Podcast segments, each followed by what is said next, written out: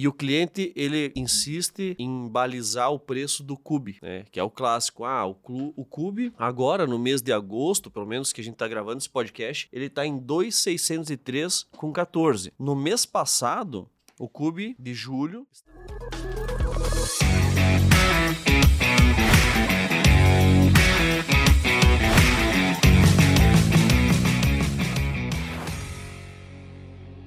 Fala galera, está começando o IlhaCast, o podcast da construção civil e daqui da Ilha de Obras. Hoje vamos falar sobre uma das maiores dores dos clientes, uma dor que dói no bolso. E aí, você já imagina o que iremos falar? Fica ligado então que vamos ter um bate-papo com dois especialistas no assunto. E para você que está aí curtindo o podcast e já escutou os episódios ou está escutando pela primeira vez, dá uma olhada aí no seu Spotify, tem uma opção para avaliar e seguir o podcast. Dá uma ajuda aí pros guri, avalia a gente, compartilha no Insta Insta, no Insta, marca Ilha de Obras, arroba Ilha de Obras e comenta no post para que essa informação chegar ao, possa chegar a um número maior de ouvintes. E vamos lá, hoje nós vamos ter um brinde. Olha só, o marketing hoje investiu pesado e a gente vai trazer um presente mais que especial. Tô mostrando aqui para a câmera, né? Porque em breve temos teremos live no YouTube, então será ao vivo. E nós temos aqui um mini Urban feito numa impressora em 3D de um parceiro nosso aí, do pessoal da Neo Home, e nós vamos entregar um mini Urban para quem ganhar o brinde, o momento do brinde que a gente tem dentro do podcast. Então vai funcionar assim. Nós vamos falar durante três momentos, da mesma forma como fizemos da outra vez, algumas palavras que em três momentos vão formar uma frase. Essa frase ela é uma pergunta e essa pergunta precisa ser respondida lá no direct do Insta da Ilha de Obras, que é o arroba Ilha de Obras. Primeira pessoa que responder lá no direct a resposta certa vai ganhar esse mini Urban que eu tô mostrando aqui no vídeo, que é muito legal, muito bacana para ter na de centro de casa. E para você que ainda não ganhou nenhum brinde, fica ligado e clica no sininho que tem ali no podcast, que você vai ser lembrado quando entrar um episódio novo. E aí você vai conseguir ser, quem sabe, o primeiro a poder dar a resposta e ganhar os brindes que a gente traz aí para cada episódio. Beleza? Então vamos lá, vamos anunciar os nossos ilustríssimos convidados hoje. Pessoal aí de calibre nesse ramo de orçamentos, e nós vamos falar hoje sobre orçamento de obra. Para compor a mesa, o nosso primeiro convidado que eu quero anunciar aqui, diretamente de redentora para o mundo, é líder da nossa área de orçamento de edifícios. E agora sim, ele é engenheiro civil, dá para chamar ele de engenheiro civil agora, né? Ele também é historiador dos países que estão em conflitos, em guerra, né? Se você voltar alguns episódios anteriores, você vai ver a aula que o cara deu aí sobre a história dos países em guerra. E é o criador da jogada Tapa na Pantera. Hoje ele vai falar o que é esse Tapa na Pantera. Seja muito bem-vindo, meu amigo Adonis Eberle. Bom, olá lá a todos então aí, como o Jader comentou, a segunda participação no podcast. A primeira foi ali no, Ilha 3, se eu não me engano, ainda quase graduando, agora já depois formado aí na segunda participação. E é isso aí, então, vamos tirando as dúvidas, inclusive o que é o famoso golpe tapa na pantera, posteriormente saberão, mas num primeiro momento vamos deixar de lado, né? Vamos lá, e o nosso próximo convidado para compor essa mesa de honra hoje é nada mais, nada menos que o nosso líder da área de orçamentos de casas aqui da ilha. Então, para você que está querendo entender um pouquinho como é que funciona a dinâmica, o Adonis é orçamento de edifícios, líder, líder nessa área, e esse outro convidado é líder na área de orçamentos de casa. São duas áreas diferentes que a gente trata aqui dentro. Ele é engenheiro civil, formado em Master in Revit. Depois ele vai ter que falar o que é Master in Revit pra gente poder conhecer um pouquinho mais. Jogador de tênis classe 4, mas na verdade a gente já percebeu que não é classe 4, né? É, ele tem que ser classe 5, tem que voltar à humildade, né? E para quem não sabe, atualmente é bem Papai Noel aqui na Ilha de Obras, porque tá sempre mandando presente pros clientes, os mimos pros arquitetos. Então, você, arquiteto, tá escutando e não recebeu o seu presentinho dele ainda, pode chamar ele lá no direct, arroba Fabiano Espiorim, porque ele vai mandar um presentinho para você também. Ele vai dar jeito, hein? Então, seja muito bem-vindo, Fabiano Espiorim. Fala, pessoal. Primeiramente, é um prazer imenso estar fazendo parte novamente do podcast da Ilha de Obras sobre orçamentos. Uh, e os arquitetos que não receberam presentes, fiquem espertos que logo, logo vai ter aquele mimo. É, o Adonis tá, tá cercando o pessoal, ele tá correndo atrás. Mas vamos lá, nossa pauta hoje é para falar sobre orçamento de obra. E quando a gente fala sobre orçamento, é que a galera sempre pergunta, e aí, o CUBE, dá para confiar? E aí eu levo essa pergunta pra vocês. Dá pra confiar ou não? Então, para a parte de residências, o CUB ele é um indicador que não funciona muito, porque o CUB ele não contempla algumas coisas mais específicas, como os revestimentos externos, piscina, uh, salão de festa, muros, né, e também fundações o CUB não contempla. Então, como as residências que a gente trabalha hoje são casas de alto padrão e que sempre tem essas, esses itens que eu comentei agora, uh, então o CUB ele acaba não sendo um indicador interessante. E lá no prédio, Adonis? Eu acho que o CUB é um excelente balizador, né? Então tu consegue puxar tanto ao, o histórico que a gente tem ali e pegar, por exemplo, alguns anos para trás e ver que os orçamentos dos edifícios giravam em torno de X e depois pegar um aninho ou dois para frente e ver que o orçamento do edifício girava em torno de Y. Então ele serve para balizar e para você se segmentar dentro do, do segmento. Para edifício acho que faz mais, sentido, né, o CUB. Sim, acho que faz mais sentido porque você consegue botar uma porcentagem aproximada do que tá girando o cube. É mais ou menos isso que tu tá falando, Danis? É. Então, beleza. E quando vocês recebem um projeto para iniciar o orçamento, porque o cube a gente vai tratar um pouquinho ali para frente, que é o resultado de toda essa conversa. Mas quando vocês vão iniciar um orçamento, o que é que vocês solicitam para os profissionais para eles mandarem para vocês, para vocês conseguir elaborar as primeiras versões? Num mundo perfeito, né, para fazer um orçamento completo, o importante seria ter o, o cliente ter todos os projetos prontos, né? Tanto arquitetônico mecânico, estrutural, elétrico, hidráulico, uh, mas muitas vezes os clientes eles querem ter uma noção de custo sem ter todos os projetos, para saber se a obra que ele quer fazer uh, vai chegar no custo que ele pode gastar. Uh, então já acontece vezes dos clientes virem com um arquitetônico somente, até não finalizado, para poder orçar. Então nesses casos a gente faz estimativas, né, baseado já em histórico de obras que nós temos aqui dentro, devido a grandes números de obras já executadas, né. Então se criou um histórico, por exemplo, de estrutura. Né? A estrutura é um item bem importante no orçamento e ele, ela gira em torno de uma porcentagem para cada tipo de residência. Por exemplo, uma casa térrea, ela vai ter a sua estrutura girando em torno de 13 a 17, 20%, dependendo do, do padrão, né? E para residências com mais de um pavimento, a estrutura ela vai girar de 15 até 22, 25% no máximo. Então, a gente usa esses indicadores para poder compor um custo para o cliente mesmo sem ter os projetos. E aí, a partir desse custo, ele decide se ele vai executar aquele projeto ou se ele vai uh, mudar o projeto para poder economizar. E dá para a gente é, chegar a, inclusive, recomendar para o cliente ou para o profissional de arquitetura que repense, inclusive, o projetista que está pensando essa estrutura, porque começou a fugir muito dos parâmetros e pode ser que o próprio profissional está fazendo um projeto que sem não está tão adequado àquilo ou sem experiência. Acontece bastante, inclusive. Até essa semana passei por uma experiência, né, que o engenheiro ele fez o projeto e simplesmente sumiu. Então a gente solicitou para ele uma reanálise do projeto, né, dando algumas sugestões para melhorar um pouco o custo e essa análise ela não, não aconteceu porque a gente não teve retorno. Uh, então já acontece bastante vezes a gente fazer uma análise, né, de acordo com esse percentual. Por exemplo, se a gente orçar a casa com o projeto e o projeto da estrutura ficar mais do que o, aqueles índices que eu comentei anteriormente, a gente solicita para o engenheiro algumas reanálises, né, alguns pontos que ele pode estar tá melhorando para a estrutura ficar mais otimizada e baixar o custo da obra como um todo. Pegando o gancho aí um pouco que o Fabiano falou, uh, ali na parte do edifício a gente tem uma liberdade maior para trabalhar essa questão do projeto. Então, como a gente participa um pouco do processo, a gente consegue consegue direcionar um pouco. Então, vamos pegar, por exemplo, a questão aí do estrutural ali. Ah, o projetista está usando uma laje maciça, uma laje nervurada, a gente consegue dizer assim, ó, oh, nesses casos eu acho que vai se adequar bem uma proteção, talvez uh, trabalhar com algumas vigas internas aparecendo para conseguir reduzir custo e fazer esse manejo aí. E lá quando você vai iniciar um estudo de custo, um orçamento completo, que projetos tu pede para os profissionais te mandarem? Inicialmente, para nós é importante a parte do estrutural e do arquitetônico e também já definido a questão das primadas dos complementares, né? Que daí a gente consegue trabalhar com todas as volumetrias e assim ter mais precisão na hora de levantar os quantitativos, conseguir fazer análise, até de vez em quando encontrar alguma incompatibilização e, e tudo mais.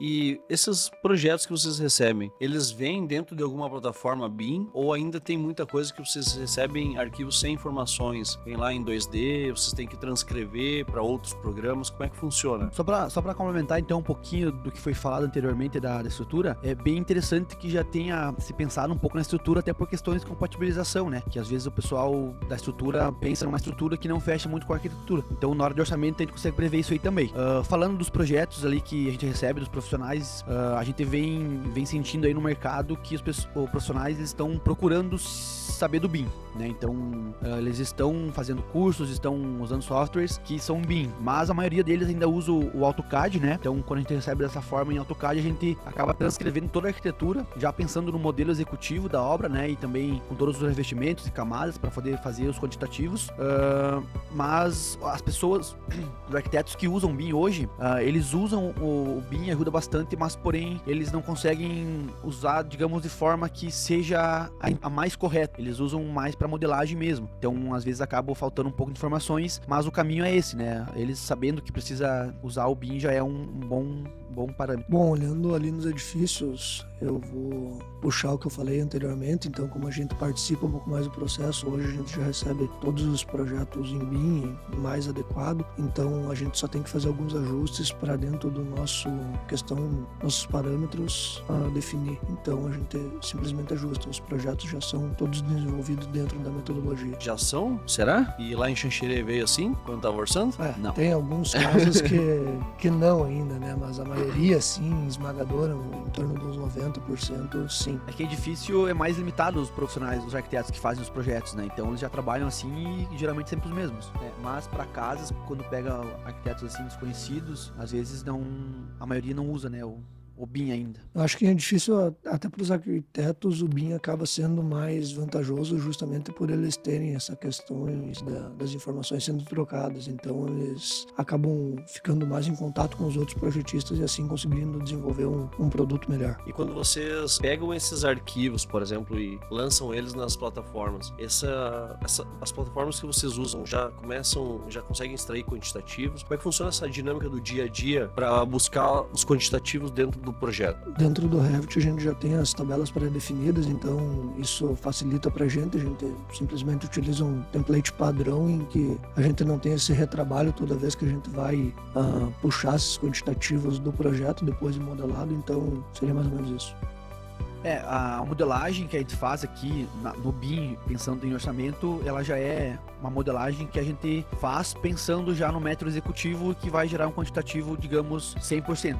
Né? Essa seria a ideia. Claro que como às vezes tem casos que não tem o modelo IFC da estrutura, a gente acaba uh, uh, majorando um pouquinho a área de alvenaria e reboco e tudo mais. Mas dentro dos índices que nós temos hoje, uh, a gente consegue fazer uma modelagem já bem digamos que a gente constrói a casa virtualmente, né? Então, através disso, a gente consegue fazer os quantitativos baterem certo. E também, uh, uma, uma, análise bem importante a ser feita antes de começar um orçamento, né? Você poder até analisar o terreno também. E a gente consegue fazer a modelagem do terreno no BIM para trazer noção, né? De, de volumetrias e cortes que tem que ser feitos na hora de, da obra mesmo. Ah, isso é, um, isso é uma pergunta bem interessante, um assunto bem interessante. O, o, a escolha do terreno, o que é que ela acha, o que vocês acham que ela influencia na hora do orçamento? O que, que ela mais impacta? Fundação, contenções? Explique um pouquinho para nós. Eu vejo que o terreno ele impacta bastante no custo, né? Principalmente se o cliente ele quer fazer uma obra com preço baixo, porque se você pegar um terreno bem inclinado, né, e fazer um aterro ali e tudo mais, vai ter que ter contenção, impermeabilização, a estrutura vai ficar pode ser que ela não fique bem otimizada por causa disso, né? A questão de terreno e contenção. Então também vai depender do tipo do solo que tem no terreno, né? Se o cliente pegar um terreno que tem água ou que é um solo muito mole, vai ter que fazer fundações profundas. Então isso acaba impactando bastante no custo, né? Então claro que o, o terreno ele impacta bastante, mas às vezes o, o, o, cliente tem já o terreno, então tem que se adaptar ao que ele tem. Então a gente dá sugestões, né? De ó, se seguir por esse caminho, às vezes fazer uma contenção mais, mais básica, aproveitar a inclinação do terreno para fazer a própria arquitetura, né? Então ficaria bem interessante nesse sentido. Na parte do edifícios, eu acho que impacta bastante na questão de fundação, né? A gente já tem bastante fundações complexas, inclusive recentemente a gente executou a laje de supressão ali do Porto 7 e também as paredes de contenção, né? Onde a gente teve basicamente uma cortina de estacas. Então isso tem que se analisar previamente até de desenvolver o projeto para tu entender se tu vai precisar, tipo, quantidade de número de vagas, se vai, tu vai ter que descer um, dois subsolos e assim por diante. Então acho que a sondagem aí entra como o principal item para você começar a idealizar um, um, projeto. É, eu acho que vale a pena frisar na sondagem, né? Porque às vezes os clientes imaginam que é um custo, né? Mas isso pode se transformar em economia. Porque se você não tiver sondagem, você não sabe o terreno que está sendo utilizado ali, né? Então o, cara que vai fazer a fundação, ele vai sempre majorar para garantir o dele, né? Então se você tem o conhecimento do solo que você está fazendo a fundação, você pode até economizar, porque aí você tem certeza do que está sendo feito. E na fundação, vocês conseguem ter noção quando ela está ficando cara e quando está ficando barata? Existe um, um indicador indicador? Vai muito da característica do projeto, né? Então a gente sabe que quanto mais a gente desce, mais caro vai custar a nossa fundação, né? Isso eu acredito que é algo meio que padrão, assim. E também depende muito da característica do solo, do nível do lençol freático e assim por diante. Em edificações verticais, né, os edifícios, a fundação, do meu ponto de vista, impacta bem mais do que numa residência, porque como você vai ter cargas altas de pilares, né, e também uh, blocos grandes, então a fundação ela impacta bastante e é bem importante fazer uma análise bem profunda. Uh, para as residências também,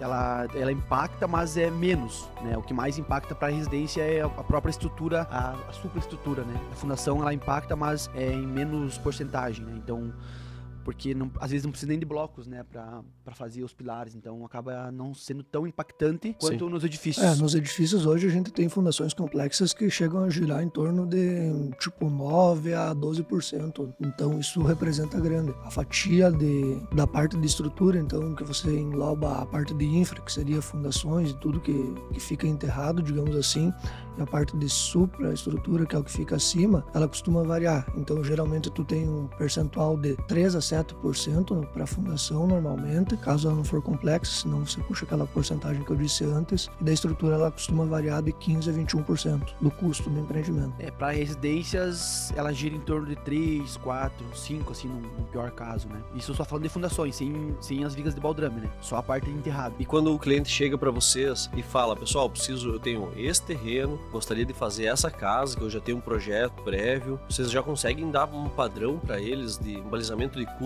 Olha, eu acho que vai.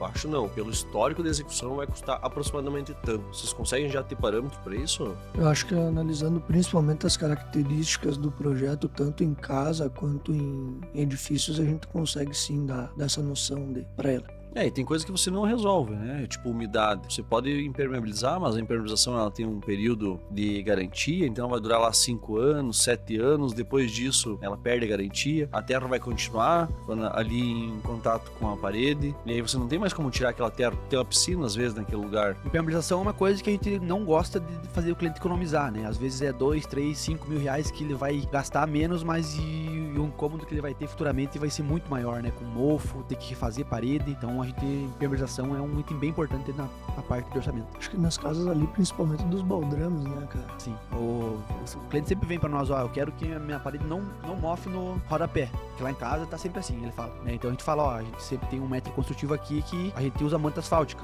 que sabe que funciona, né? Às vezes o pedreiro fala lá, ah, não, só larga uma, um bicho ali que já tá bom. Mas depois não é ele que vai se incomodar com, com a parede, né? Manutenção é o cliente que vai se incomodar, né? Exatamente. Hoje, quais produtos vocês colocam no orçamento para essa parte de impermeabilização ou evitar umidade? Vocês lembram? Sim, a gente coloca nas partes onde tem banheiros e cozinhas, a gente usa o Icoper com tela, né? Que ele é um material que funciona bem. Até a Jéssica teve umas experiências bem legais aí com outros materiais e o Icoper é, funciona bem, tá? Uh, pra parte onde tem lajes expostas, então a gente faz um contrapiso para dar inclinação da, da água, passa manta asfáltica e num cenário perfeito seria bom colocar um outro contrapiso para proteger a manta. Mas também tem a manta aluminizada, né? Que foi utilizada agora numa casa que estamos entregando recentemente, que também funciona bastante. Mas quanto menos ela tiver exposição de sol, é melhor porque ela vai ressecar menos, vai rachar menos, né? É, eu acho que de impermeabilização a metodologia é a mesma. Ah, em alguns casos, talvez em edifícios, a gente tenha que entrar com alguma coisa mais complexa, mas daí não é na, na parte do apartamento em si, é na parte da, da fundação, é alguma outra contenção que tu tá fazendo ali. Tem que entrar com um cristalizante, mas é mais ou menos isso. Na fachada externa também tem os frisos, né? Que tem que ser Isso, na fachada interna você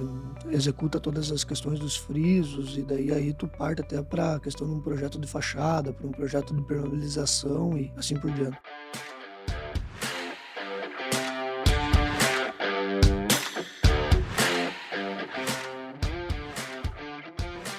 Mais um ponto de impermeabilização que é bem importante é a pintura externa, né? Que você só passar a textura, o selador não é suficiente. Então a Jéssica já passou experiências para nós que é sempre bom fazer uma impermeabilização, duas, no mínimo duas de mão antes. Tá, então isso quando vocês pensam o orçamento de um cliente, vocês conseguem entender qual o tipo de casa ele vai fazer, ou qual tipo de edifício ele vai fazer, vai conseguir entender em que região ele se encontra, daqui a pouco é uma região onde tem muita umidade, alguma região do, do, do edifício, da casa, né, que tem muita umidade, em contato com a terra, ou então está em contato com água, porque pode ser um ambiente externo, pode ser uma varanda, uma sacada, e vocês conseguem conciliar o orçamento com o método construtivo. Seria isso. Então, vocês no orçamento vocês indicam qual é o método construtivo que tem que ser mais adequado para aquele tipo de execução, daquele tipo de problema que precisa ser resolvido. No orçamento que eu, que eu elaboro para residências, eu sempre coloco, eu não, eu não economizo em permeabilização, eu sempre coloco o material que funcione na hora do orçamento eu falo pro cliente, ó, nós temos aqui um custo de 20 mil reais com permeabilização, mas é o que vai funcionar. Então, se você pode economizar, sei lá, 5 mil reais aqui, mas e depois o, o transtorno que isso vai te gerar para tua casa, né? Vale a pena economizar esses 5 mil reais com permeabilização? Às vezes é um, é um valor que não vai trazer tanto, uh, tanta economia para a obra e que futuramente pode ser o que vai te salvar de muito estresse, né? É, exatamente. Essa é questão de evitar estresse, né? Você não quer ter problemas pós-obra, então tu especifica ali a questão da melhor qualidade e não buscando simplesmente a questão de preço nesse caso. Né? Também tem a questão das, das calhas, né? Algerosas, que são bem importantes, que tem empresas que fornecem ali o serviço e que acabam sumindo e uh, entrou uma água ali, a gente sabe que a água ela, ela vai passar qualquer buraco, né? Então é bom você ter uma assistência ali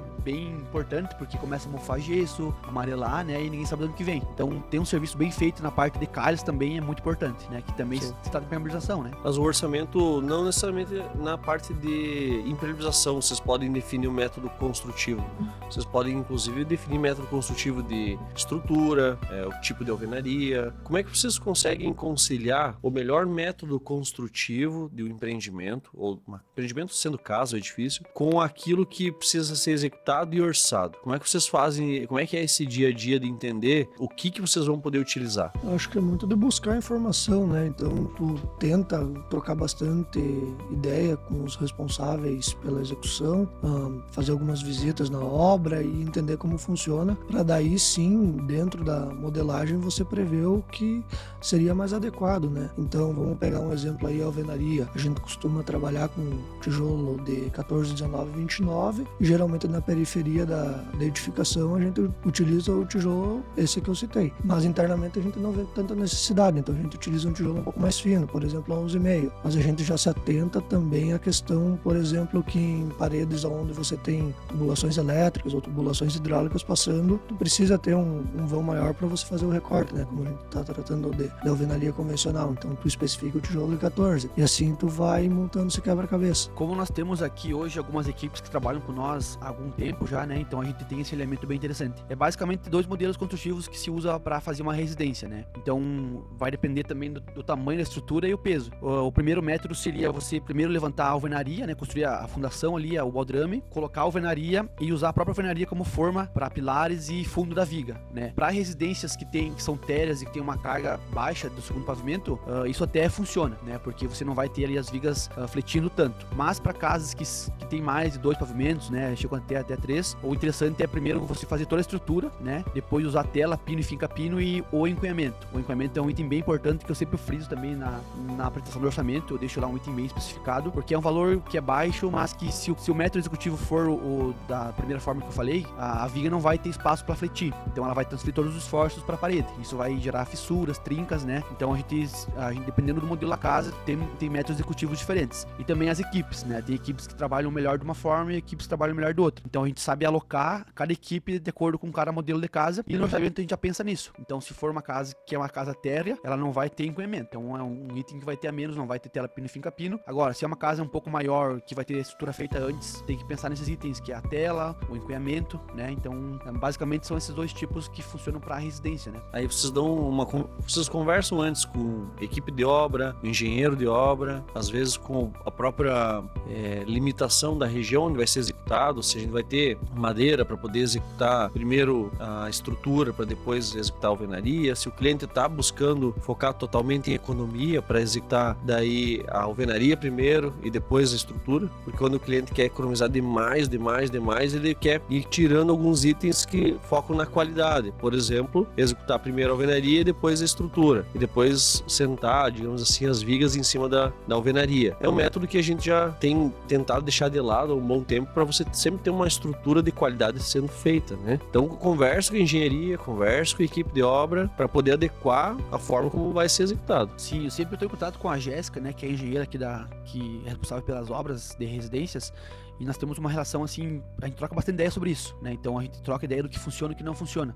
Também sempre estou nas obras ali em contato com o pessoal da obra para entender, né, quais são as dores deles e tudo mais, e entender como é que funciona a obra em si no dia a dia para poder orçar melhor, né? Então, essa parte do método executivo, realmente tem clientes que querem economizar nesse sentido, né? Usar as formas como, como a alvenaria como forma da viga, porém a gente fala, né, ó, você pode fazer assim, só que aí futuramente começar a ter algumas fissuras, você vai você vai entender o porquê disso, né? Que a gente não gosta de fazer assim. Como eu falei, para residências térreas funciona porque as cargas são menores, né? Mas para residências maiores acaba sendo um método que a gente não gosta muito de utilizar, né? Então a gente sempre fala com os pedreiros, né? A gente tem as equipes já que gostam de trabalhar de, de formas específicas. Então se é uma casa terra, a gente sabe, ó, aquela equipe gosta de trabalhar com alvenaria antes, então vamos tentar colocar essa equipe. E tem as equipes que trabalham com a estrutura antes. Então a gente sempre tenta alocar dessa forma os, os, os nossos empreiteiros, né? Beleza, e como é que vocês fazem para criar essa composição de custo? Quando vocês precisam criar uma, um orçamento com informação, ou seja, lá vocês começaram a transcrever o projeto, nessa transcrição vocês ergueram uma parede, colocaram laje, viga, trouxeram o piso, contrapiso. Como vocês criaram em algum momento essa composição de custo? Como é que foi essa dinâmica? Eu acho que tudo se baseia na, na questão dos custos unitários, né? Então,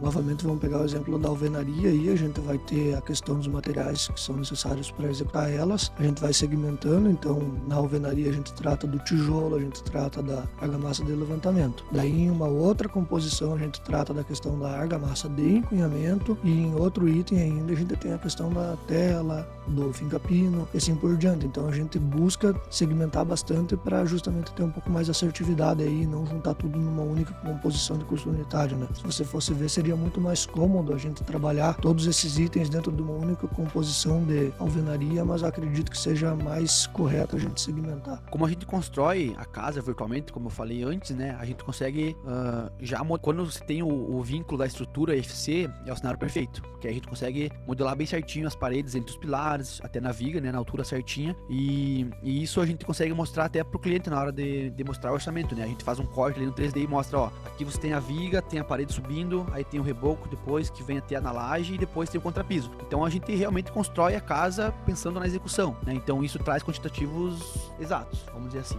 E para compor os custos, a gente sempre transforma em unidades como o Donis falou, uh, alvenaria por metro quadrado, reboco também, baseado numa espessura média, né? Isso. Interno é uma espessura, externo é outra. E claro que na obra não é 100% isso, mas funciona bem, né? Uh, então, metro cúbico de concreto, o quilo são as unidades que a gente mais usa, né? Metro cúbico, metro quadrado, uh, metro linear, metro linear. É, então a gente já tem a gente já tem uma planilha pré-configurada com composições, né, para custos, onde puxam os valores de uma, uma tabela de preços. Então se a gente quer mudar o valor, a gente vai lá, atualiza o, o preço do, do, do, insumo e automaticamente a composição é atualizada. Claro que às vezes tem obras específicas com detalhe específico que a gente tem que montar uma composição nova, mas isso é bem tranquilo, né? Essa questão da modelagem que o Fabiano comentou aí, eu acho que também é importante lembrar, por exemplo, que em alguns casos a gente também identifica algumas incompatibilidades dentro da casa e como é feito um passeio virtual, isso dá para demonstrar para o cliente e acho que isso acaba agregando bastante valor. A gente usa nossa modelagem de, de orçamento já para fazer uma apresentação bonita para o cliente, né? Então ele consegue sentir a casa dele por dentro, né? Consegue navegar por dentro da casa e ver os ambientes ali com o material que a gente colocou no orçamento. Isso é bem legal. É, ele consegue consegue ter, acho que é uma visão principalmente da dimensão ah, do projeto dele, porque em planta baixa ou até numa renderização é diferente de você ter um passeio virtual onde você está caminhando ali, então você consegue ter uma perspectiva, você tem uma certa altura configurada, enfim, tu consegue medir muito melhor as coisas. Uma parte que a gente peca é na parte dos móveis, né? Que aí a gente não tem esse feeling de. É, isso aí. De deixar o, o projeto bonito, né? É, então a gente coloca alguns móveis ali para dar uma noção para ele, de acordo com a planta baixa. Mas essa parte aí é bem interessante ter a arquiteta depois, né, dar o, o tchan dela. Isso aí vai um pouco mais bruto, né, cara? Vai, ó, o sofazinho é aquele. não, não muda muito, não faz uma paleta de cores nem nada. O sofá é aquele. O sofazinho é Minha Casa Minha Vida lá numa casinha de 5 milhões mesmo. Ah, aí não, né? A gente coloca o sofá grande. Legal.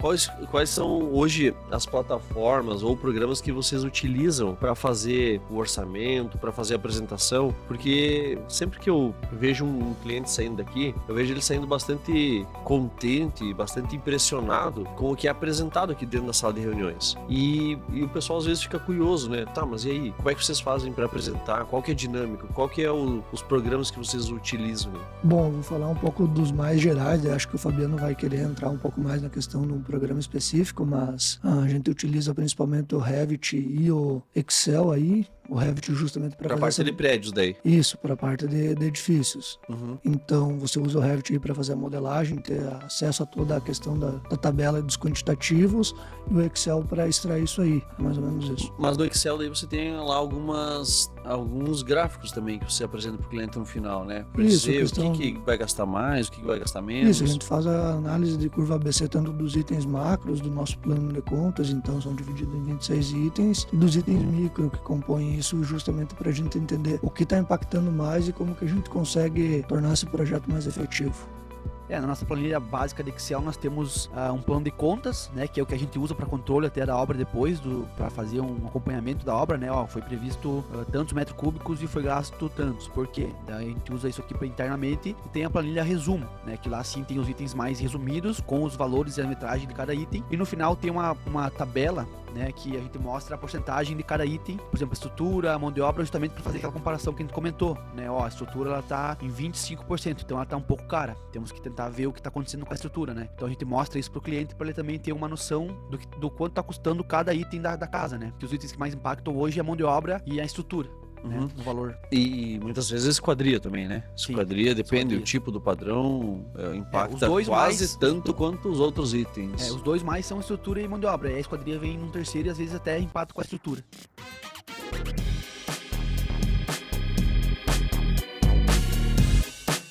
Bom, agora nós vamos falar a primeira etapa da nossa frase, que ela é uma pergunta e que as pessoas vão responder depois lá no direct do Instagram qual que é a resposta dessa nossa frase, dessa nossa pergunta. Então anota aí, quem tá aqui também nem sabe qual que vai ser a pergunta. O início dessa frase é qual o valor do? Então anota aí qual o valor do. E nós vamos entrar aqui, continuar a nossa discussão. Vocês acabaram de falar, o Adonis aqui acabou de citar e vamos ver se ele sabe o que ele tá falando, hein? Ele acabou de citar que o plano de contas faz parte de uma estrutura EAP. Adonis, o que é que é uma estrutura EAP que você comentou aí é, agora um pouquinho? A estrutura analítica do projeto. É basicamente, no nosso caso, o escopo ali, mas todo o processo que a gente tem que seguir para chegar no resultado final. É isso, Fabiano? Concordo. Quer pedir ajuda aos universitários de repente? Não, é isso mesmo. Não, é isso aí. É a estrutura da analítica de projeto, ela serve para a gente poder jogar tudo que a gente tem dentro desse, desse projeto, seja desde a etapa do projeto, a execução, parte financeira, tudo ali dentro. E o nosso plano de contas que eles acabaram de comentar agora, o que é que é, o que para que que serve, ele serve também para estar ali dentro da EAP. Então aqui na ilha hoje nós temos toda a EAP, é, como é que eu posso comentar? Ela é exatamente com a mesma nomenclatura do que o plano de contas. Então às vezes a gente se confunde como sendo a mesma coisa, mas a EAP ela, ela é como se fosse uma mãe. O plano de contas ele já é, um, já é um filho ali dentro, mas só que como ela tem a nomenclatura, ela se serve, serve praticamente com os mesmos itens. E aí a nossa EAP ou o nosso plano de contas, lá dentro do planejamento, do setor de planejamento, ele vai com a mesma informação, ou seja, a mesma estrutura dos 26 itens vai dentro do planejamento para que o Lucas lá no setor de planejamento possa realmente utilizar do planejamento diário com a mesma estrutura de informação. No, no financeiro também, né? Então é justamente o, o escopo de, de, tudo que é feito aqui dentro. Isso. E depois isso fica muito mais fácil de a gente fazer um previsto e realizado e também, que a gente vai entrar até daqui a pouquinho nesse assunto, e também entender exatamente quanto está entrando de receita, se aquelas receitas vão suprir toda a demanda de planejamento mensal e, de recurso que, que tem para sair. Vocês falaram agora há pouco sobre a apresentação, mas ali no meio, pelo menos na parte de residência, eu sei que tem algumas coisas a mais, que pelo menos a área de orçamento tem investido tempo e recurso para fazer. Falou de imobiliário, mas me fala mais um pouquinho o que, é mais, o que mais que vocês trazem para esse dia de apresentar o orçamento para o cliente, para mostrar para ele de fato o que é que ele está recebendo naquele dia de orçamento, o que está dentro do escopo. Então eu vou cortar a bola que o dono levantou para mim antes. Jogou a bola e eu não cortei, agora eu vou cortar. Uh, então a gente faz a modelagem no Revit, né, pensando já no modelo construtivo e já numa apresentação, né? Então hoje além do, do que o Adonis falou, do Excel e também do Revit, uh, nós temos um plugin do Revit que é o Enscape que ele meio que renderiza em tempo real e você consegue fazer uma navegação, tirar prints e tudo mais e enviar o arquivo para o cliente, para ele abrir em casa e uh, ver de novo a casa dele, entender se o que a gente orçou, os materiais, é realmente o que ele quer. Então a gente já constrói a casa dentro do Revit pensando em orçamento e também em apresentação. Então lá a gente coloca algumas cores de acordo com o arquitetônico, né? Coloca os itens de fachada, porcelanato, ripadinho de madeira, que hoje está bem, bem utilizado, né? Efeito de cimento queimado. Então a gente tenta ser o mais leal possível do que está no arquitetônico fazer isso e o cliente realmente vê como a gente orçou. Então tudo que ele, ele for, for ver no landscape é o que está no orçamento. Então a gente tira um tempo só para decorar a casa, né, que seria colocar os móveis, colocar ali os detalhezinhos, justamente para ele ter essa noção como se fosse ele tá vendo a casa dele pronto. Mas daí no Enscape, se ele vê lá os móveis, os carros, isso não tá lá no orçamento, né? Sempre brinco, ó, o carro aqui não tá no orçamento, tá? Que ele coloca um Porsche, uma Ferrari lá, daí ele fica, ah, gostaria muito de ter esse carro. Então é justamente para dar uma noção para ele, né? De, ah, minha casa, minha garagem ficou grande mesmo, ficou boa. Cabe três carros fácil. Ah, a escada ficou pisada como eu queria, bem legal.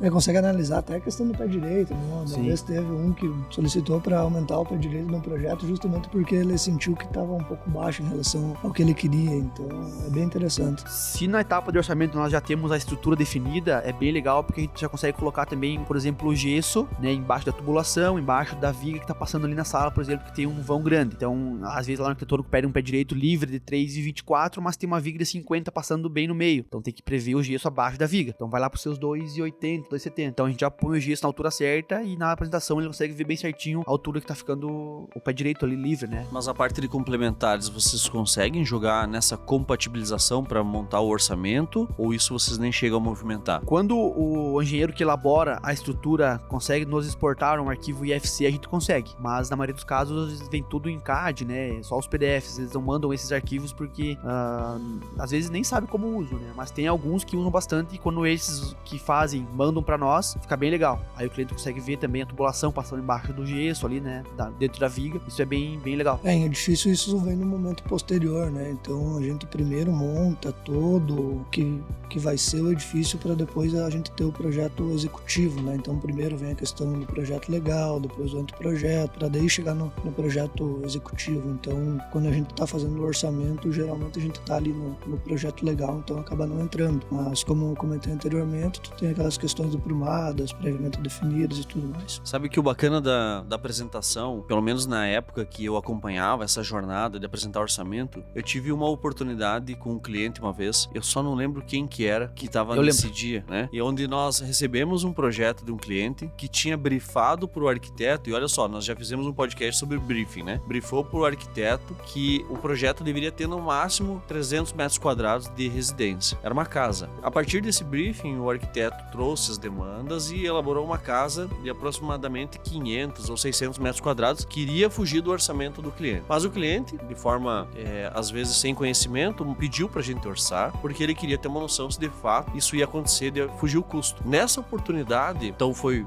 com o Fabiano, foi gerado uma apresentação para ele, foi usado o Enscape, foi mobiliado toda a casa, foi colocado os veículos e quando nós chegamos no segundo andar da casa para apresentar para o cliente como é que tinha sido pensado o orçamento apartamento, nós colocamos o mobiliário, o cliente olhou que no, na mesa de centro, onde era a mesa de jantar deles, tinha uma mesa para 12 pessoas. E aí, quando ele olhou aquela mesa para 12 pessoas, ele pediu: tá, mas tá no tamanho certo essa mesa? Sim, tá no tamanho certo. Caramba, mas eu não tenho costume assim de receber gente em casa, pessoas em casa, visitas. A gente é mais a família mais íntima mesmo, somos em três e não faz sentido ter uma do, mesa de 12 pessoas. E aí foi comentado que foi colocada a mesa para 12 pessoas porque que é o que, naquele momento, ficaria melhor esteticamente. Poderia ser botado uma, colocado uma mesa para 14 pessoas, 16 pessoas. Mas se colocasse uma mesa para quatro pessoas, ia ficar uma mesinha no meio de uma sala de jantar gigantesca. E aí o cliente ficou bastante incomodado com aquilo, porque quando ele conversou com o profissional, ele tinha brifado que ele queria uma casa menor. E depois, além do orçamento ter estourado, aí o cliente pediu pra gente,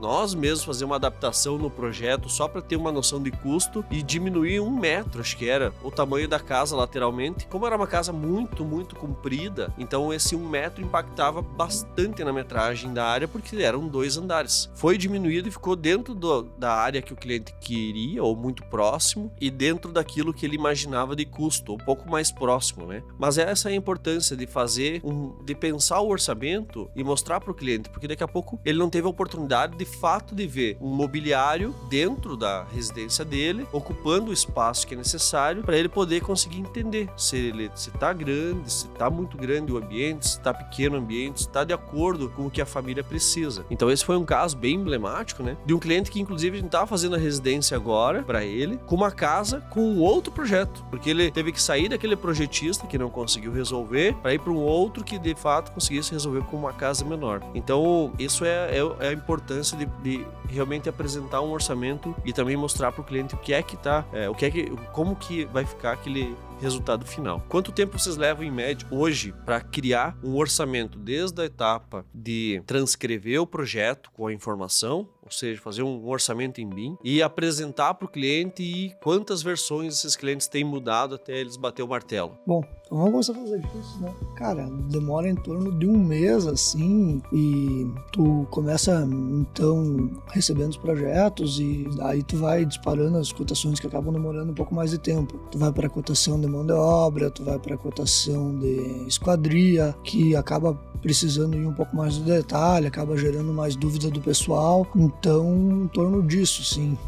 Questão de versões daí, cara, chegou a ter uns que teve quatro, cinco versões, que ah, retirou um andar, adicionou um andar, enfim, vai movimentando sempre. É, depende bastante do, do caso de como é que o cliente tem os projetos, né? Se tem todos os projetos prontos ou não. O processo de orçamento como um todo, até o cliente decidir se vai construir conosco ou não, ele demora aí no mínimo um mês, um mês e meio, né? Depende do caso. Para nós termos a primeira versão, para mostrar para o cliente, ó, o teu projeto vai custar tanto como ele tá agora, é em torno de 15 dias, né? Depende bastante da demanda interna e tudo mais. Mas é, eu sempre passo, em torno de 15 dias, né? Que aí a gente começa pela parte de modelagem da, da arquitetura, já pensando na estrutura, quando você tem os projetos estruturais, né? E aí é um processo um pouco demorado porque a gente realmente faz toda essa modelagem, né? Já pensando na parte executiva, uh, são duas pessoas que ficam envolvidas ali, né? Full time praticamente no projeto para entender todos os detalhes, né? Fazer a, mo a mobília ali para o cliente ter essa oportunidade de navegar por dentro da casa, né? Então a primeira versão geralmente é uns 15 dias, né? Aí depois tem a versão 2 que ele vai fazer alguns ajustes, uh, vai comparar o orçamento, né? Então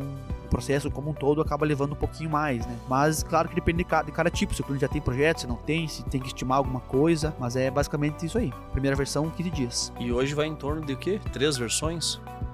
No mínimo uma, umas três versões, né? Que a gente faz a primeira versão baseado exatamente no projeto arquitetônico. Aí, ah, ficou muito caro. Então vamos conversar com o arquiteto pra gente conseguir talvez mudar algumas coisas para chegar no custo. Aí faz a versão 2 e a versão 3 é praticamente definitiva. Mas teve casos já de fazer cinco versões. Né? Cinco e, versões? É, e mesmo assim o cliente ter que mudar o projeto, porque não teve jeito de a gente conseguir. Na verdade, não é, não é que a gente não conseguiu, é que o projeto pedia aquilo, né? Então a gente não tem como cortar o projeto do arquiteto pela metade, uhum. tirar as casas. É muito simples, né? Sim. Ah, tem que fazer o orçamento já pensando no que o arquiteto pensa pra gente também não ser o vilão, né? Ah, vamos baratear a casa, vamos tirar tudo que tem aí, os detalhes e vamos fazer. Daí o cliente vai ter uma casa que às vezes não é o detalhe que ele queria lá, específico, bonito, não, não vai ter, né? Acho que o nosso recorde é umas 10 versões, né, Fabiano? Eu lembro que teve uma, uma casa um tempo atrás que teve próximo de 10 versões com todos os ajustes, cotações. É, eu tirei o desenho padrão ali, os de cima e os de baixo, tirei. tirei só a média. Passou o facão, né?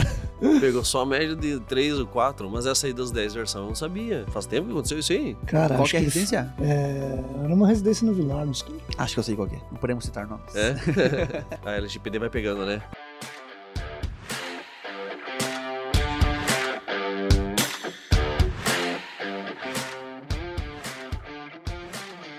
Bacana. Bom, quando a gente consegue, começa a entender essa dinâmica do custo de um orçamento mais caro, os itens mais caros, itens mais baratos. E o cliente, ele insiste em balizar o preço do cube, né? Que é o clássico. Ah, o, clu, o cube, agora no mês de agosto, pelo menos que a gente tá gravando esse podcast, ele tá em 2,603 com 14. No mês passado, o cube de julho estava 2,572 com 55. Então teve um aumento aí de 1,19% nesse mês. Como é que o cliente faz? É, quando vocês apresentam e o orçamento começa a fugir do cube. Ah, o cube tá aí na média 2,600 e o custo tá dando 2,700, 2,800, 4 mil reais, 3 mil reais, 3,500. Como é que ele reage a isso? Ele questiona? O que, que ele vai comentando? Assim, como é que é essa dinâmica? Então, como eu comentei antes, a gente já comentou sobre o Cube, né? Ele, ele não contempla aí alguns itens, mas na nossa planilha, como a gente sabe que o cliente vai questionar em relação a isso, a gente já coloca informações da, da residência, né? A metragem quadrada que ela tem. Lá no final, a gente faz o valor dela por metro quadrado com todos os itens e depois a gente compara com o Cube. Então a gente pega os itens que o Cube não contempla, como fundações, uh, revestimentos mais específicos, né? Toda a parte de piscina, essas coisas a gente tira e compara. Ó, a tua casa, se for comparar com o Cube, exatamente o que o Cube contempla, ela vai custar tanto. Vai custar duas vezes o cube, Isso. por exemplo. É, acaba ficando bem pertinho do cube, né? Às vezes, geralmente, assim, porque a, a- casa do valor global dela, sim, duas vezes o cube, Uhum. né? Uma vez e meia, duas vezes. Mas agora, se tirar os itens que o cube não contempla, Tipo, o que, que era que tu tinha comentado? Fundação. Projeto de arquitetura, acho que não tá incluso no isso, cube. os projetos não contemplam Fundação, elevador, terreno, Isso. móveis, piscina, partes piscina, externas, né? muros. Então, a gente Tirando isso, pode ser que ele fique próximo Isso. Do valor do cube. Isso, porque é injusto comparar uma casa do valor completo com todos os itens, comparar com o cube, né? Então a gente tira os itens que o cube não contempla e mostra, ó, a tua casa custou o cube. Geralmente, quando tira os itens, fica perto do cube. Sim, porque daí pode ser que eh, o cara vá fazer uma piscina ali com 20 metros quadrados de, de piscina e tem uma casa de 300 metros. Mas pode ser que o cara queira fazer uma piscina de 20 metros quadrados, que o cara curte uma piscina, mas tem uma casa de 100 metros quadrados. Então quando você vai fazer a relação custo de piscina para uma casa de 300 e 100, muda bastante o preço por metro quadrado da residência, né? Sim, muda bastante. E a parte externa influencia no, no custo total, influencia bastante, inclusive, porque uma piscina não é uma coisa simples e barata de fazer, né? O cliente tem entendido isso é, na apresentação? Sim, porque eu consigo explicar de forma ah, fácil pra ele. Então eu coloco lá a metragem quadrada, explico, ó, a tua casa custa tanto por metro quadrado, mas eu te lembro que a casa, o metro quadrado da casa é só a casa, né? Não tem a, a, a metragem quadrada que tá aqui no projeto, não contempla a piscina que tá ali fora, não contempla o muro que tá aqui. Então eu tiro, eh, depois eu tiro, eu faço primeiro essa, esse valor da casa que ficou realmente e embaixo eu explico, ó, então aqui nesse item do cube a gente tirou os itens que o cube não contempla e se fosse executar só o que o cube tem, ia custar tanto, que fica bem próximo do cube. Às vezes varia ali 10%, 15% porque são materiais de alto padrão que a gente utiliza, né? Mas, mas só que não tem como comprar- fazer uma, uma casa sem fundação, né? Sem-. Então a gente sempre bate essa, nessa tecla aí. E lá no prédio, Adonis, o Cube ele serve, ele tem, tem se tornado referência depois de apresentar o orçamento? Como é que tu tem convencido as pessoas que, ó, por esse esse motivo tem custado mais ou menos? É, a gente faz aquela análise para ver os itens que estão impactando mais, né? Mas nos prédios o Cube ele é um balizador principal, então a gente não foge tanto dele. Então a gente costuma variar, um, tipo, ah, bater ali um- alguns orçamentos 85, 90% do Cube, outros subindo para até 10% acima do Cube, 20% acima do Cube e assim vai indo. Então nos prédios ele reflete melhor a situação de, de quanto vai custar a tua obra, sabe? Eu queria fazer uma pergunta, porque assim, o, o pessoal deve estar se perguntando agora, por que, que uma casa constrói com, não constrói com cube, mas um prédio consegue construir com o valor do cube? Como é que se explicaria isso? Uma pergunta difícil, né, velho? Mas eu acho que é muito pela questão ah, que no prédio tu consegue ter um maior controle, principalmente quando tu chega na parte das repetições, tu gera um aprendizado e ali tu consegue economizar material. E também por geralmente você ter um tempo pensado maior do projeto, você consegue ir adequando questões e, e tudo mais. Eu acho que o caminho para responder essa tua pergunta seria, seria esse, mas também sei que não, não respondi ela 100%, né, cara? É, o Fabiano, é, o, o- desculpa, o Adonis ele é responsável por parte de prédios, né? O Fabiano é responsável por parte de casas, mas também já orçou prédio. Você fez essa pergunta, você sabe responder? Então, eu, eu imagino que seja também pela parte, como a gente trabalha com o modelo SPE, né?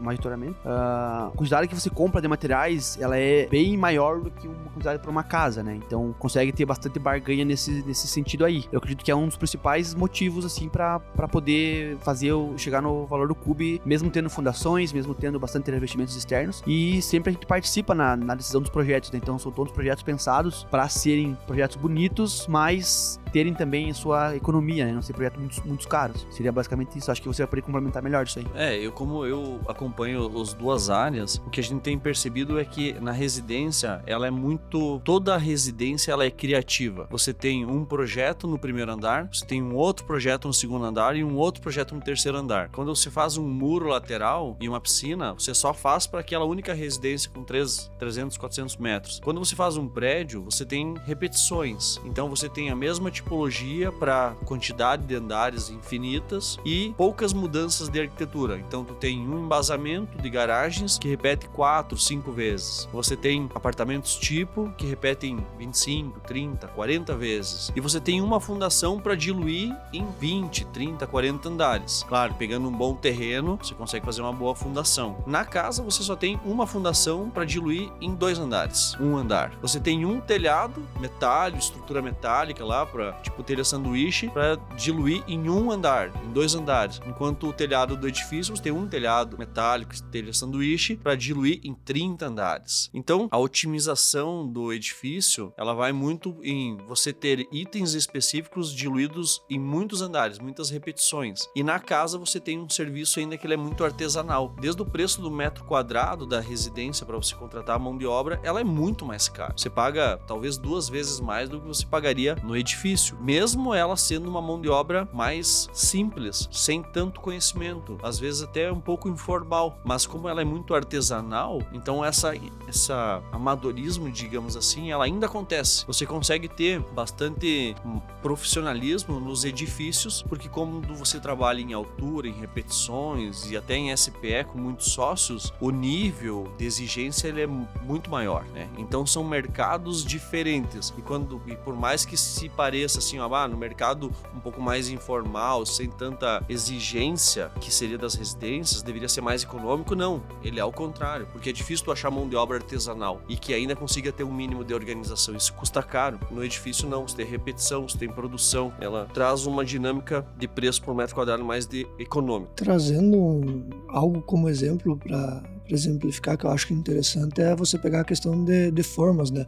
Nas casas, muitas vezes tu não consegue reaproveitar o que consegue reaproveitar num tipo do edifício, que você tem um, um jogo de forma pré-determinado ali no tipo e você repete ele em torno de oito, assim, aí depende muito do, do material que tu tá usando, mas tu consegue repetir umas oito vezes o teu jogo de forma. Na casa tu vai aproveitando um pouco dos pedaços, como tu comentou, a mão de obra não é tão cuidadosa, então tu vai tendo que mandar mais material material, usando um pedaço aqui, fazendo uma, um retrabalho ali e assim vai indo, né? Acho que isso exemplifica bem. E tem uma coisa que, na minha opinião, acontece muito nas residências, que são projetos que chegam sem pensar, projetos muito ruins, mas assim, eles são muito bons de arquitetura. Eles vendem muito bem o projeto para o cliente, mas eles não têm nenhuma compatibilização. Às vezes você tem uma tubulação que passa muito baixa e você tem que ou fazer um rebaixamento de gesso muito grande para diminuir o pé direito, ou então você tem que mudar a estrutura para deixar ela mais cara, para tu ter mais vão, para poder passar a tubulação e não perder a altura do pé direito. Então os projetos eles são menos pensados em diversos aspectos de projeto, mas são muito bem pensados em arquitetura, em criatividade. E a criatividade vende. E isso custa caro. Custa caro você ter um projeto que não está tão bem resolvido. Então, quando você trata, pode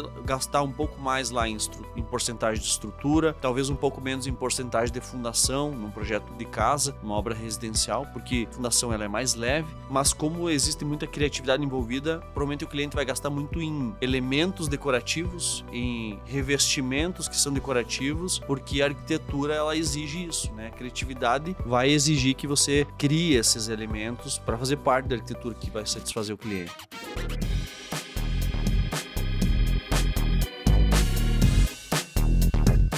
Então vamos lá, vamos entrar na nossa segunda etapa da nossa frase, que ela é uma pergunta e que a galera vai responder ali no nosso direct e vai ganhar o primeiro que responder depois dessa pergunta vai ganhar um mini Urban que nós mandamos fazer aí com o apoio da New Home. A segunda etapa dessa frase, ela é, eu não vou repetir a parte de antes, tá? Ela é então exatamente isso, ó. Cube médio residencial D. Então anota aí, você que já pegou a primeira etapa da frase. Agora a segunda etapa é, abre aspas, cube médio residencial D. Fecha aspas. Eu acho que vai, vai ter muita gente indo ao Google, né, cara? Vai ter bastante gente indo ao Google, mas só no final da pergunta que as pessoas vão se ligar que não adianta ir direto no Google que não vai encontrar a resposta de cara. Vai ter que dar uma fuçada. Inclusive, a gente vai falar, ou a gente já falou, essa resposta durante esse podcast. Sempre tem a pegadinha.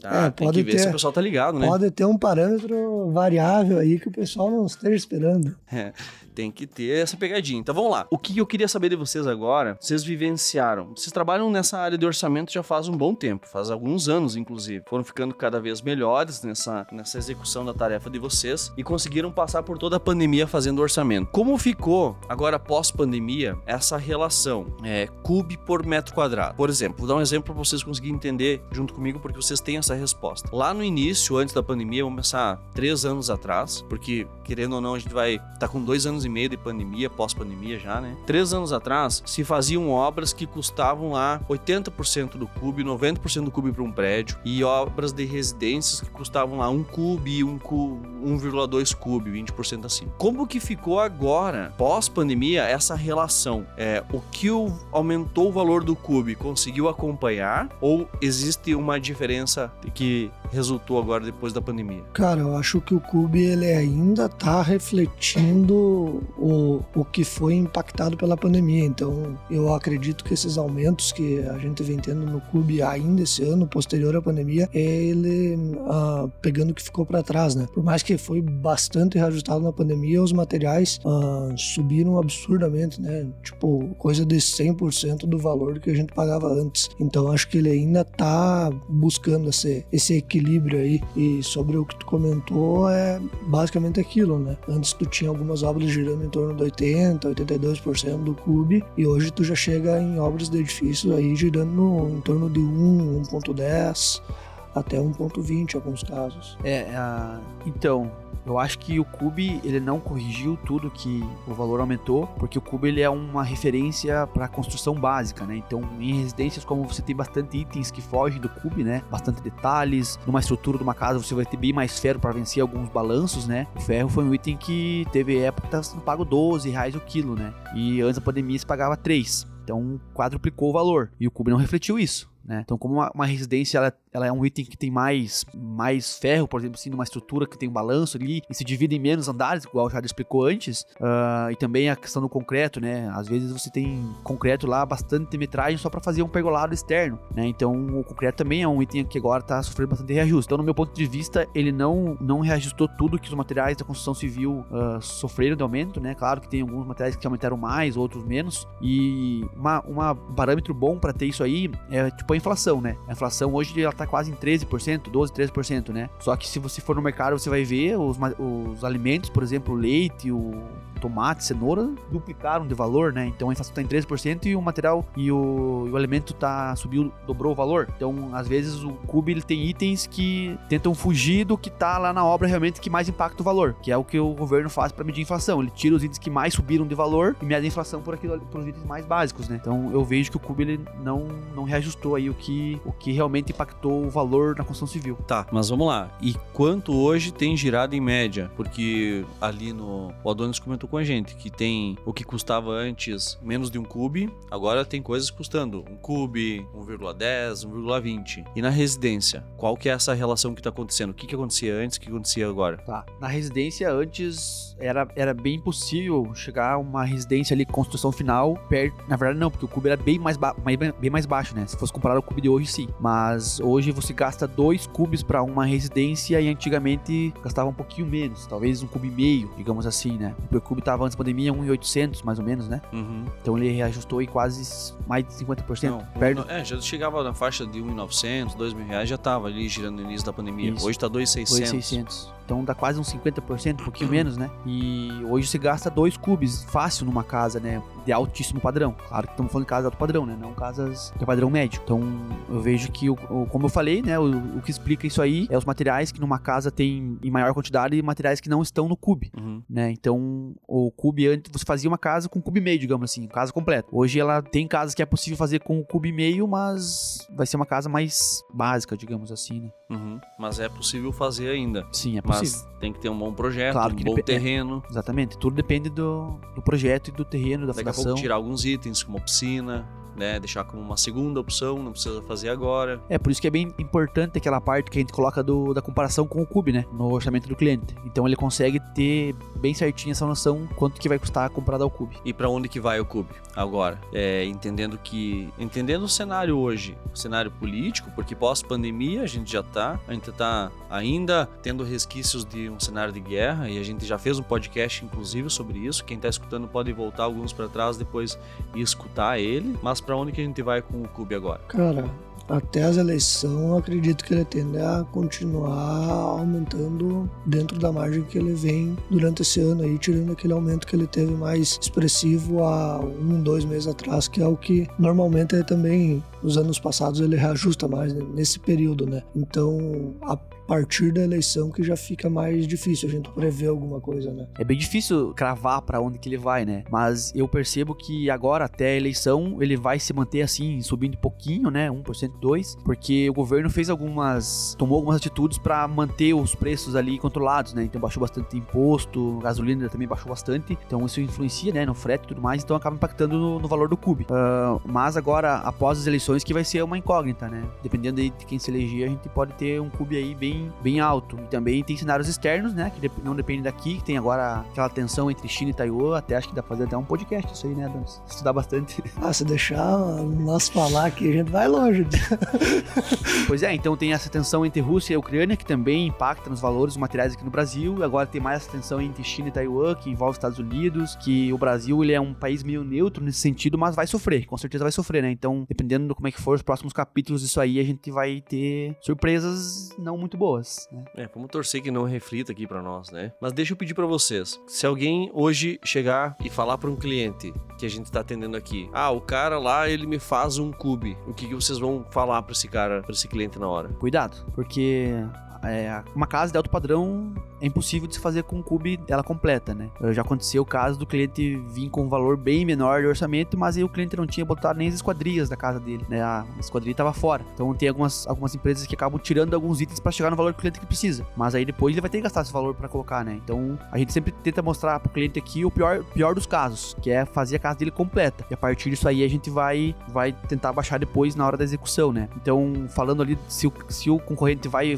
fazer a casa com o valor do cube, ele vai estar usando materiais de baixo padrão, né? Vai estar utilizando tijolos ruins, vai estar usando concreto, sei lá, de qual qualidade, feito em obra, alguma coisa assim, que não tem o controle tecnológico, né? A parte de impermeabilização também com certeza vai estar sofrendo com isso. Então eu digo, cuidado. Se é uma casa de alto padrão, não você faz com cube. Agora, se é uma casa um pouquinho mais né, médio padrão, minha casa, minha vida, é possível. Né? Eu acho que tem que ficar atento principalmente a todos os itens que estão orçados desse, dentro desse 1 cube, que é ali que pode estar pegadinha, né? É, o que deve acontecer, às vezes, para ele fazer essa proposta é fazer, nem analisar o projeto, ó, te faço. Depois vamos ver o que vai dar, né? E aí que as empresas acabam quebrando, né? Então, começam, fazem as propostas para fechar o projeto, Faz a execução, e depois não sabe o que tá fazendo, né? Então aqui a gente abre bem certinho pro cliente, bem, todos os itens que vai. Quantidade de concreto, peso de, de aço, quantos metros quadrados cada e aí cabe ele fazer análise do que tá sendo colocado na outra obra, né? No, no outro orçamento do, do concorrente, né? Então deixa eu pedir outra coisa pra vocês. Vocês recebem o projeto, daí vocês trabalham uma transcrição, ou seja, vocês modelam ele um arquivo com informação para ter quantitativos. Vocês já têm uma base de valores do que se compra aqui na ilha, mas o orçamento que vocês apresentam, ele tá pronto, todas as negociações, tipo, já foi cotado, já foi diminuído o preço, já foi barganhado o preço para todos os itens que estão ali dentro, ou ele ainda é um orçamento negociável? Olha, tratando do prédio, ele é um negociamento bem negociável, né? Porque ah, quando você faz o orçamento, você sabe que tu vai ter um período de obra aí de uns 3, 4 anos. Então, tu consegue fazer toda essa negociação que está por vir. Então, a gente usa balizadores do que a gente está pagando no momento e fazendo algumas cotações específicas do momento, né? Mas alguns itens já vai para cotação. Sim, alguns itens como, por exemplo, mão de obra, para a gente entender uh, quanto está custando no, no atual, né? E esquadria também, a gente busca cotar justamente por ser algo bastante específico, uh, cada projeto ter a sua complexidade, então tem alguns que têm maiores vãos de esquadria, tem outros que têm menores, tem outros que têm umas esquadrias mais largas e outros que têm esquadrias mais uh, Mais leves, né? mais leves e tem toda a questão do reaproveitamento por trás do material que quando a gente cota com uma empresa específica eles já fazem isso para nós então esse é o caminho Alguns itens já são largados em orçamento. Alguns itens já são cotados. exatamente Ah, acho que principalmente a gente usa a questão de estimativa mas aí eu trago uma estimativa entre aspas que seria os commodities o concreto o aço e tudo mais Uhum. E lá? Eu volto a frisar que vai depender do, do projeto, né? Se tá numa etapa muito inicial, você não vai ter muitas informações. Tem casos que não vai ter nem quadros esquadrias, né? Então a gente tem um histórico interno de, de quanto que é pago ali por tipologia de esquadrias, né? Mas já na, quando a gente sai o projeto, a gente já dispara para cotação de mão de obra, principalmente, que é um dos itens que mais influencia, né? Ah, esquadrias, a gente vai também fazer cotação, né? Ah, fundações também, é bem importante você já largar para as empresas que fazem as estacas, né? Se for o caso daquela casa. Então a gente já dispara alguns pontos mais específicos também, externos, por exemplo, um revestimento que a gente não viu muitas vezes, então já dispara pro gestor de compra fazer uma cotação para nós. Piscinas também, que é um item que a gente tira da, da etapa da mão de obra do empreiteiro geral da, da obra, né? Para evitar depois conflitos e ter uma manutenção um pouco melhor. Então, esses itens mais específicos a gente dispara para cotação já no início, né? E claro, depois na hora da gente fazer a compra, realmente tem bastante espaço para negociação, porque a, a, a orçamento que a gente faz inicial é apenas como uma empresa para ter uma base, né? Depois a gente vai disparar para outras empresas, até vai ter a chance até de modificar o que foi orçado, né? Então, por exemplo, se no orçamento a gente orçou lá uma esquadria de alumínio na linha Gold, mas chegou na hora de comprar realmente as esquadrias, o cliente conseguiu mais recurso, a gente vai orçar um PVC daqui a pouco, ou ao contrário também, né? Vão ter que reduzir o- a esquadria. Então tem bastante espaço para negociação, né? Tem,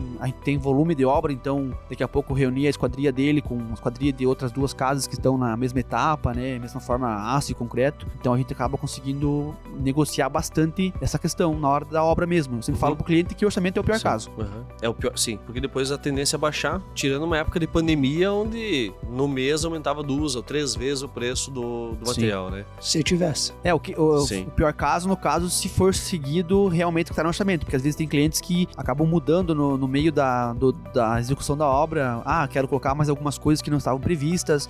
Né? Então, se ele começar a mudar bastante, trocar itens, ele tem essa.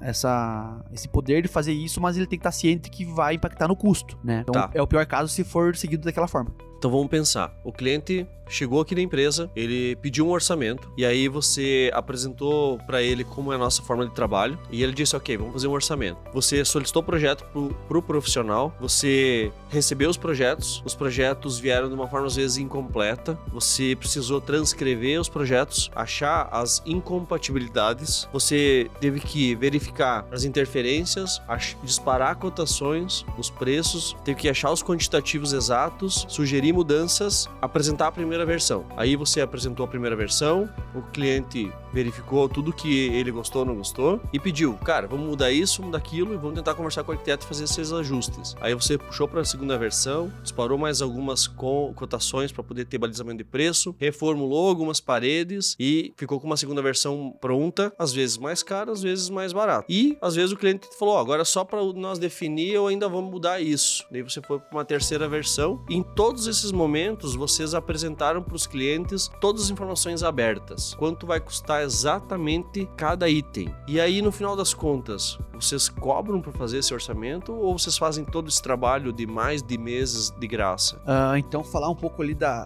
do, do orçamento, né, da, da metodologia, a gente tem na nossa planilha e também o cliente recebe a informação bem certinha, a quantidade de tijolos que vai, né, em metragem quadrada, recebe também o preço da estrutura, recebe mão de obra, recebe informações de quanto revestimento que vai. Então a gente tem um orçamento bem detalhado que a gente mostra para o cliente. Então, como eu comentei anteriormente, a gente fica ali duas semanas tranquilamente, duas pessoas em cima. Então a gente pode dizer que o cliente acontece do cliente não fechar a obra com a gente, mas depois até utiliza algumas informações de orçamento para ter na obra, né? Então nós temos o orçamento hoje como um produto, ele é basicamente um produto, porque uh, a gente está vendendo uma coisa para ele que ele pode utilizar, mesmo que não feche com a gente, né? Então isso acaba gerando um custo para nós, mas que a gente não repassa todo o custo para o cliente, né? A gente cobra uma taxa que é dois salários mínimos hoje, Depende, né? mais ou menos, né? Depende Depende ser projetos mais da- complexos ou não. é, isso depende da complexidade do, do projeto, né? Que mas em média é os salários mínimos que a gente cobra para fazer um orçamento, né? Que é simbólico porque o orçamento ele é bem detalhado, tem até apresentação 3D, navegação virtual. Então, é, para residências é mais ou menos esse valor que a gente cobra.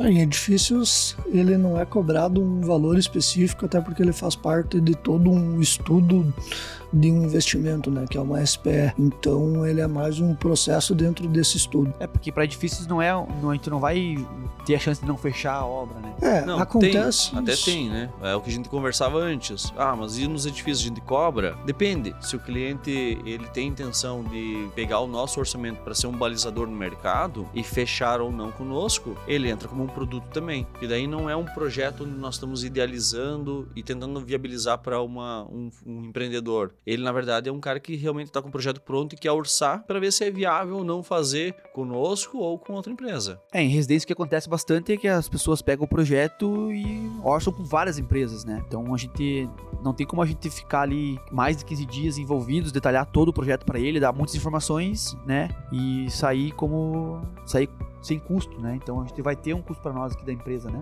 Isso, em edifícios o que pode acontecer também é a gente elaborar todo o orçamento, ah, trabalhar em cima e no final ele acabar ficando inviável, né? Ah, é algo que pode realmente acontecer, nem todos dão certo, né?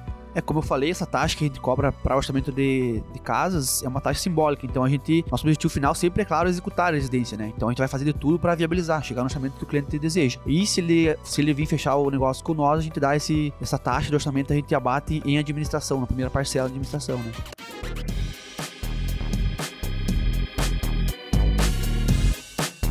Então vamos lá, vamos para nossa terceira e última etapa da nossa frase, que ela é uma pergunta. E essa etapa dessa frase abre aspas: Santa Catarina do mês de julho de 2022. Ponto de interrogação, fecha aspas. Então você que pegou lá no início uma parte da frase, outra parte da, da depois no meio mais um pedacinho da frase e agora essa última etapa. Abre aspas, Santa Catarina do mês de julho de 2022. Ponto de interrogação, fecha aspas. Então você compõe toda essa pergunta e joga para nós ali a resposta. Inclusive, ela já foi comentada aqui durante esse podcast e toma cuidado, né? Que eu falei, sou mês específico. Então, se não tiver experiência, vai lá na tabela, vai olhar errado a É resposta. que tem o mês de julho que usa em agosto, mas tem o mês de junho que usa em julho. E aí? É, isso aí. Então tem que tomar cuidado, hein? Mas vamos lá. Eu queria que vocês me falassem, agora que nós estamos chegando aí num caminho mais avançado do nosso podcast, sem citar clientes, mas qual ou quanto foi a obra mais cara que vocês já colocaram aqui em orçamento? Pode ser em valores ou pode ser em porcentagem de cúbico. Tá, ah, antigamente, lá antes da pandemia, teve uma residência que foi a residência aí que de maior valor que a Caixa, que a casa, que a Caixa financiou, né? Que em valores deu mais de 3 milhões.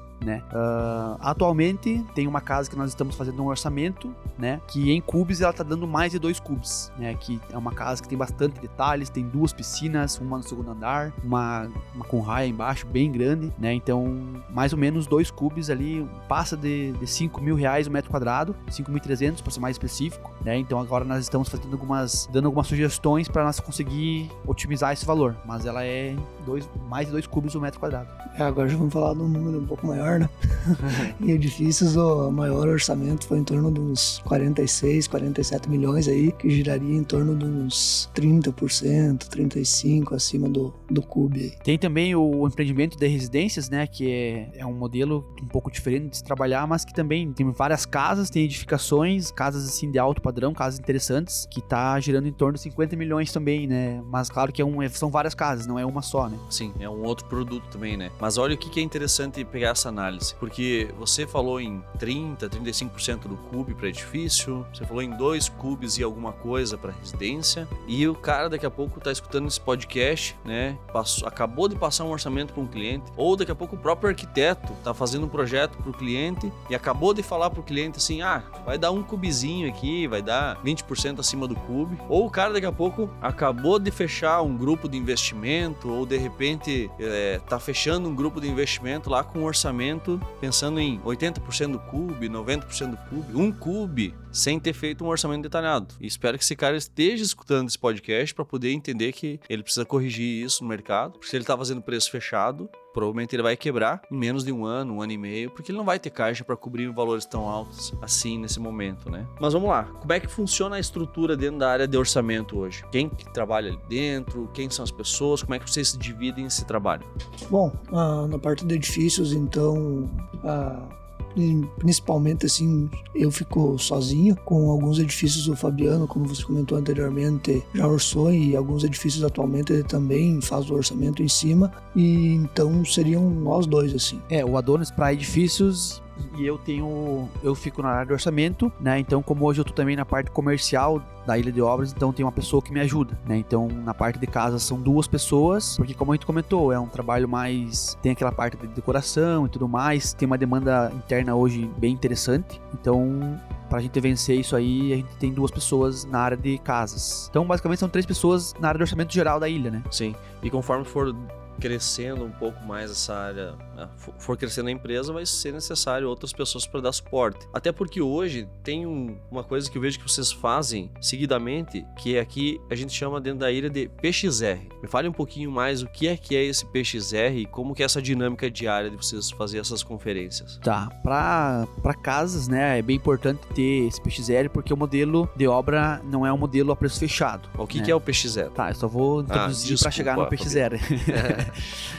Então a gente faz esse PXR para mostrar para o cliente, né, quanto que a casa dele está realmente custando. Porque lá no orçamento nós temos previsto, por exemplo, 6 mil quilos de aço. Chega no fim da estrutura, a gente vai mostrar para ele, ó, foi previsto 6 mil quilos e foi gasto 6 mil quilos e 100 ou 5,800 e mostrar para ele por que aconteceu isso, né? Então é um previsto e realizado para o cliente saber se realmente a casa está no custo que foi orçado, né? Então a gente já faz esse orçamento bem detalhado justamente para facilitar também depois, para a gente poder entender bem certinho quanto que ele está realmente gastando e tomar algumas atitudes. Por exemplo, ah, se o sonho dele é botar uma esquadrilha de PVC porque tem uma qualidade um pouco maior. Então, se a gente conseguir lá na, no PXR mostrar para ele que ele tá economizando em estrutura, tá conseguindo ser bem eficiente na parte dos custos, ele pode daqui a pouco pensar em investir um pouco mais na, na esquadria, né? Então a gente faz esse PXR para nós mostrar para ele o controle da obra, para ele saber o que tá acontecendo na obra, se tá dando custo ou não, porque não é uma obra fechado, Sim, né? até eu ia citar isso, porque como nós somos uma administradora isso. de obras, nossa característica é que a obra ela seja totalmente aberta e personalizada personalizável. Então o que, que acontece? O projetista, quem elaborou o projeto, ele vai nos encaminhar a informação daquilo que ele fez de projeto. E aquele resultado que o programa calculou, ou ele mesmo calculou. Ah, vai ter 5 mil quilos de aço. Durante a jornada da obra, já pensado numa perca, foi utilizado 4,800. Bacana, otimizou o projeto, sobrou dinheiro no bolso do cliente. Ah, foi utilizado 5,200. Opa, vamos ver o que, que aconteceu, porque pode ser que tenha um desperdício maior, tenha um detalhe diferente, pode ser que aconteceu algum problema em obra, teve uma ampliação, uma mudança. Mas é importante que o cliente consiga ser munido de informação. Mas também é sempre importante entender que a obra ela é preço aberto. É diferente de uma obra preço fechado, que daí daqui a pouco a construtora vai fazer preço fechado, mas vai cobrar por isso. Vai cobrar 50% acima, 70% acima do que custaria a obra de fato, porque ela precisa ter as margens delas, inclusive a margem de um projeto mal feito, que a pessoa passou um quantitativo lá de 5 mil quilos de aço, mas você não faz com menos de 7 ou de 10 mil quilos de aço, porque o projetista pensou mal ou passou mal as informações, né? É, é, é importante frisar que o, o, custo do aço não é só a estrutura, né? Tem, por exemplo, itens de platibanda, contraverga que não tá no projeto de estrutura. Então, daqui a pouco tu tem que saber, tu tem que ter experiência para poder prever isso em orçamento. Então, como a gente vem aqui já há mais de 5 anos fazendo esses orçamentos, né, e acompanhando as obras, a gente conseguiu uh, criar essa experiência e agora né, cada vez mais mostrar para o cliente um orçamento mais real, né? Então a gente acompanha aí nas últimas obras que a gente está fazendo, realmente vem batendo bem, assim, a parte da estrutura principalmente, né, com quanto foi previsto, quanto foi gasto, né? Teve, a gente apresentou essa semana para um cliente, inclusive, ficou ali 2, 3% mais barato do que foi orçado. Então a gente sempre, eu volto a frisar, a gente sempre apresenta o pior caso para o cliente no, no, no orçamento. Né? Bom, Fabiano resumiu legal, né, o que, que é um previsto realizado. Os prédios a gente costuma fazer esse acompanhamento mensalmente aí para justamente ver se todas as uh, os custos estão indo como a gente preveu e até a perceber alguma contingência ou coisa que acabou fugindo. Então acredito que isso seja muito importante, principalmente para você uh, levar essa transparência aí pro, pro teu investidor. Bacana. E vocês acham que quais são os momentos importantes para fazer o previsto realizado, para o cliente conseguir ser munido de informações e tomar decisões a partir daquilo? Que etapas de obra? Olha, nas etapas principais. Então vamos lá. Ali é um momento muito importante, justamente porque na fundação é onde tu tem a maior certeza. É aonde fica mais difícil de tu acertar, né?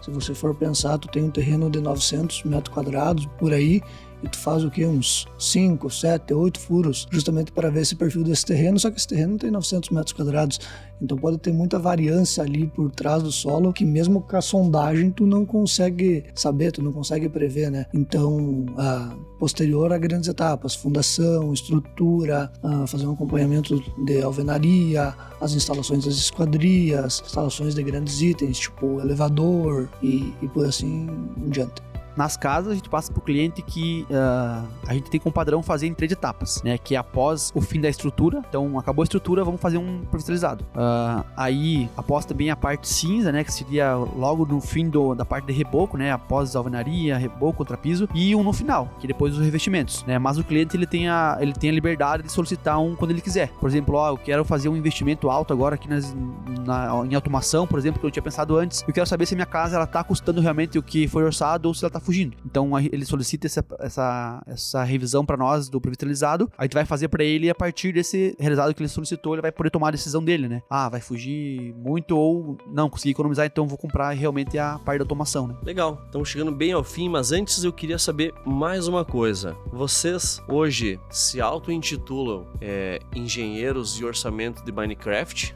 que só faz montagem de quebra-cabeça e nunca pisaram na obra, ou realmente vocês são os caras que pisam no barro, sujam o sapato e depois deixa pra mãe e pra esposa lavar? Então, eu vou falar por mim, né? Porque eu já tô aqui há algum tempo na Ilha de Obras, então, desde lá do começo, quando foi criada essa forma de, de orçamento, eu precisava, precisava ter todo esse conhecimento em obra para poder montar as composições e também saber o que eu tinha que modelar na, no Revit, né? Então, ao longo do tempo, fui bastante em obra, acompanho bastante também o início das obras que a gente acaba fechando. Vou para as obras junto com a Jéssica, às vezes tirar algumas dúvidas, porque eu também faço alguns projetos estruturais, né, para as obras que a ilha executa, então eu acabo tendo necessidade de ir e isso acaba me ajudando bastante na hora de montar um orçamento. Então eu, além de montar o Minecraft ali e na hora de apresentar para o cliente jogar o CS, que é navegar, né, a gente também tem a, a experiência mínima ali que o mercado exige para poder fazer um orçamento bem feito. Os profissionais é montar bloquinhos, né?